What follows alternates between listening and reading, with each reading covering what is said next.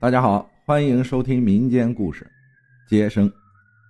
故事发生在解放前，这是一个偏僻的村子，村子里只有几户人家。在这个村子的东面住着一个稳婆，稳婆心地善良，为人也很和善，又很有接生的经验。村子里的人都认识她，要是谁家有人生孩子了，都找这个稳婆去接生。这年冬天的一个晚上，天很黑。已经是后半夜了，稳婆一家都在睡觉。这时响起了一阵敲门声，稳婆被急促的敲门声惊醒了，急忙披上外套就去开门。稳婆一开门，看见一个男人站在门口。稳婆问他什么事儿，他只说自己老婆要生了，请稳婆去帮忙接生，然后就木讷的站在门外，一声不吭了。稳婆看了看天色，天上乌云密布。连半颗星星都看不见，天黑的要命。稳婆本不想去接这个生，但稳婆心想，这好歹是条命啊。于是稳婆对年轻男人说：“你等我一下，我去拿些东西就跟你走。”稳婆回到屋里，稳婆的丈夫也醒了，问她什么人敲门，这么晚了有什么事儿？稳婆只简单的交代了几句，就背上她给别人接生专用的小布兜，牵上他家的小毛驴儿。跟这个男人走了，男人话很少，一路上都是稳婆问他什么他就回答什么。你家在哪儿啊？不是这个村的吧？以前怎么没见过你啊？嗯，嗯，我家是邻村的，离这儿不远。男人回答着，稳婆很奇怪，那你怎么不在你们村找个稳婆呢？这要是耽误了可怎么好？早前就听说这个村有个稳婆。人又善良又有经验，所以今天才找到这儿来的。听了这话，稳婆心里很高兴，但接下来又不知道该和这个男人说点什么好，于是就沉默了。稳婆发现这一路上一直都是男人走在她前面，虽然自己骑个小毛驴但也没有超过这个男人。于是稳婆开始打量起眼前这个并不惹人注意的男人来。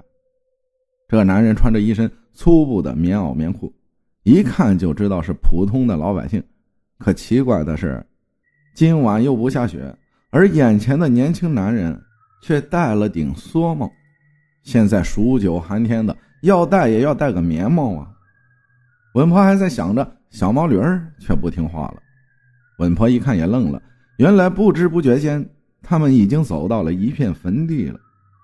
此时月黑风高的。又是在一片坟地这儿，这着实吓了稳婆一跳。小毛驴也开始不停的嘶叫，好像有什么恐怖的事要发生一样。稳婆从小毛驴的背上下来，问男人：“怎么走到这儿来了？”年轻男人依然不紧不慢的说：“过了这片坟地就到了。”说完就径自往坟地的深处走去。稳婆犹豫了，这时她想到了那些不干净的东西，可转念一想，自己没做过亏心事自然不怕鬼叫门。再说这一路都走到这儿了，如果自己不去接这个生，万一那男人的老婆这时出点什么事儿，自己心里也过意不去。想到这儿，他决定继续跟着男人走，可他的小毛驴依然嘶叫着，说什么都不肯。再往前走一步了，没办法，稳婆只好把毛驴拴在了旁边的一棵树上，自己跟着男人继续往前走。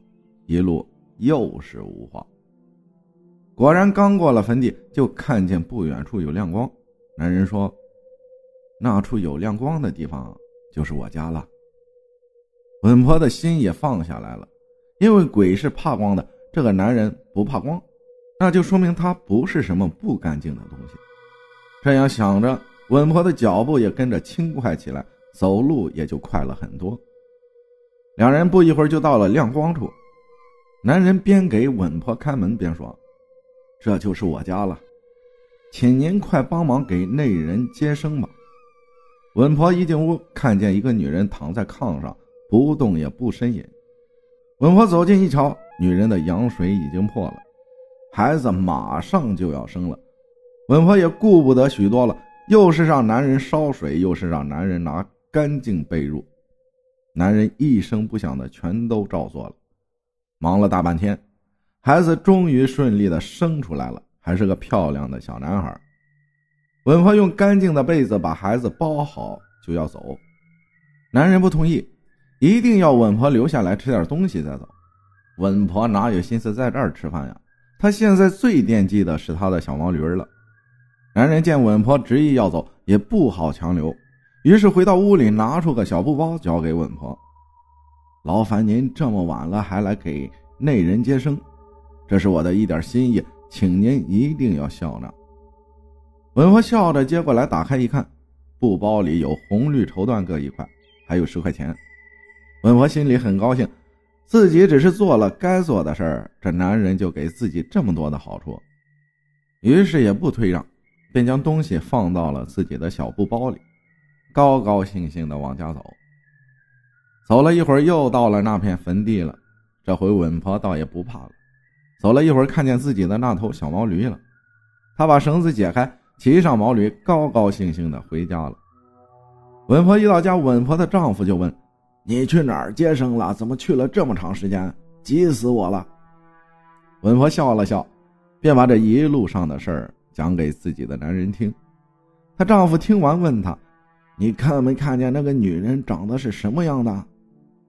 稳婆说：“当时我只顾接生，哪有时间看他家女人的样子？那那那个年轻男人为什么要戴蓑帽呢？”丈夫又问，稳婆有点不耐烦了：“你总问这些干什么呀？”“我是怕你碰到不干净的东西。”稳婆笑道：“怎么会？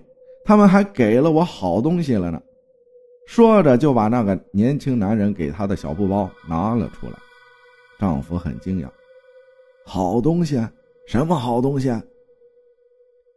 没想到看着不怎么样，却也是个有钱的人家。那男人给了我两块绸缎，一块红的，一块绿的。我仔细看过了，都是上好的绸缎。那男人还给了我十块钱呢。稳婆说着，脸上不禁也笑开了花，手里的动作也没有停。可刚打开布包，两口子谁都乐不起来了。那布包里分明是一红一绿的两块表纸和一张十元的冥币。